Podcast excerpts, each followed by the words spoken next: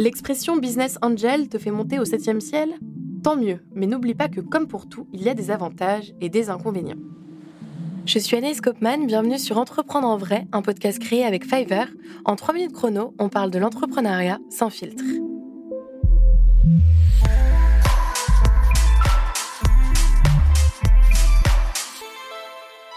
Avant tout, un business angel est un particulier qui souhaite investir une partie, pas tout, faut pas pousser, de son argent dans ta startup à partir du moment où elle a un potentiel de croissance. ça te fait penser au mécénat, c'est normal, sauf qu'il y a une légère différence. En contrepartie de leur aide financière, les business angels prendront une participation dans le capital de ta startup. L'idée donc, c'est pas de devenir un actionnaire durable, mais de soutenir un ou plusieurs projets jusqu'à ce qu'ils deviennent profitables de manière indépendante.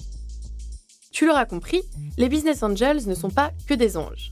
Sache qu'en plus de la contrepartie qu'ils obtiendront si ton business décolle comme il se doit, lorsqu'ils investissent dans une start-up ou une PME, ils ont droit à une réduction d'impôt de 18%. Ils font souvent partie de réseaux, souvent spécialisés dans des domaines comme la tech, la santé ou encore les transports, et ces réseaux sont là pour mettre des investisseurs et des entrepreneurs en lien, mais aussi pour mettre le cadre, puisque ce sont des organisations juridiquement formalisées.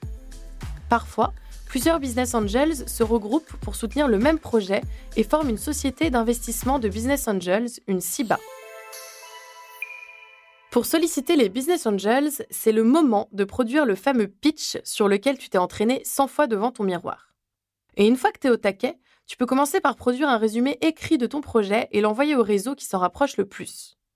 Si le projet paraît attractif auprès du réseau, c'est le moment de l'elevator pitch, soit de défendre ton projet oralement devant un jury. Et si tu convaincs ton public, et après un examen de ton projet par les éventuels business angels et de possibles négociations, yes, ton projet sera financé, ou en totalité, ou en partie, auquel cas les banques que tu contacteras pour compléter seront rassurées par la présence de ce premier investisseur à tes côtés.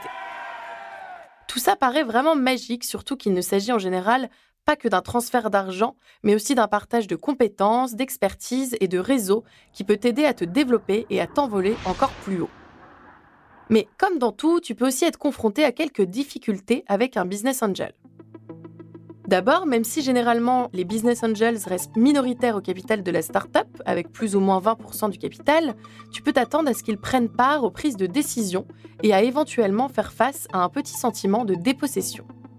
Concrètement, plus l'investissement est grand, plus le pouvoir de décision de l'investisseur est élevé.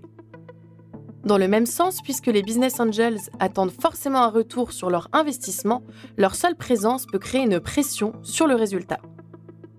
Aussi, puisque les business angels ne sont pas des investisseurs sur le long terme, ils finissent par revendre leur participation au bout de 3 à 5 années pour dégager une plus-value. Les trois schémas les plus fréquents sont la revente de ton entreprise à un groupe industriel ou à un fonds d'investissement, ou encore une introduction en bourse. Et si tu n'es pas forcément prêt à jouer le jeu, pense-y à deux fois avant de faire appel à un ou plusieurs business angels qui intégreront forcément ton capital social.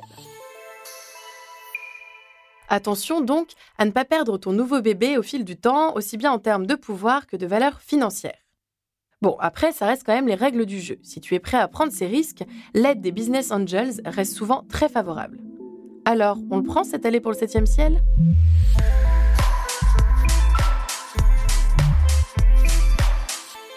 Entreprendre en vrai est un podcast Fiverr, la plateforme des services freelance aux entreprises en France et partout dans le monde.